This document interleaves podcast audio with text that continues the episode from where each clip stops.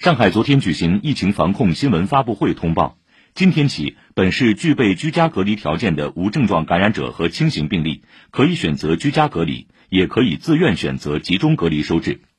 今天起，密闭娱乐场所、餐饮服务场所也不再查验核酸检测阴性证明。本市将继续保留常态化核酸检测采样点，提供免费检测服务。请听报道。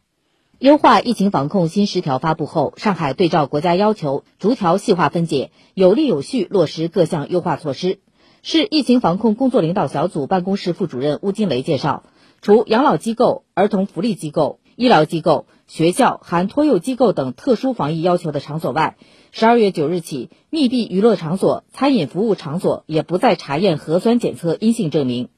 本市将继续保留常态化核酸检测采样点，提供免费检测服务。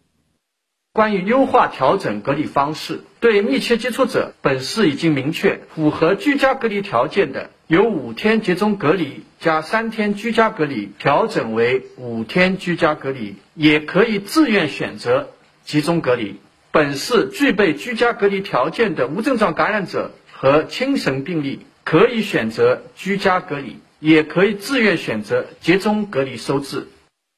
如果感染了新冠病毒，什么样的情况符合居家隔离条件？市疫情防控工作领导小组专家组成员袁正安做了解答。根据我们国家刚刚下发的《新冠病毒感染者居家治疗指南》的规定，有两类人员可以符合这个居家治疗的条件，一个是未合并严重基础疾病的无症状或症状轻微的感染者。第二个是你基础疾病处于稳定期，无严重的心、肝、肾、脑等重要脏器功能不全等需要住药治疗情况的感染者。袁志安说，居家期间，阳性感染者及同住人均要严格遵守居家治疗的各项要求。居家治疗人员和同住人非必要不外出，不接受探访。对因就医等确需外出人员，需全程做好个人防护，点对点到达医疗机构。就医后再点对点返回家中，尽可能不乘坐公共交通工具。中国工程院院士、瑞金院院长林光介绍，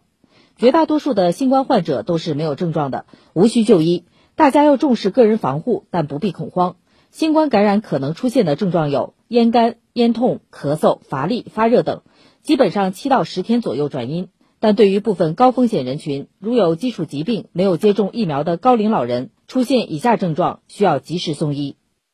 如果持续出现三天以上的发热并不降温的，有气喘、呼吸困难、氧饱和度下降的，同时呢，基础病变在原来的基础上加重的，这个时候建议应及时就医，并且呢，联系你的社区医生，可能他会给你更大的帮助，并且按照分级诊疗的方式及时转诊。市卫健委主任文大祥说。已要求医疗机构切实落实预检分诊，坐实预约诊疗。门诊就医时查看患者四十八小时核酸检测结果。门诊划分核酸阴性、阳性诊疗区域，分别接诊相应的患者。要求发热门诊、急诊应开尽开，不得以收治新冠阳性感染者为由随意关闭发热门诊和急诊。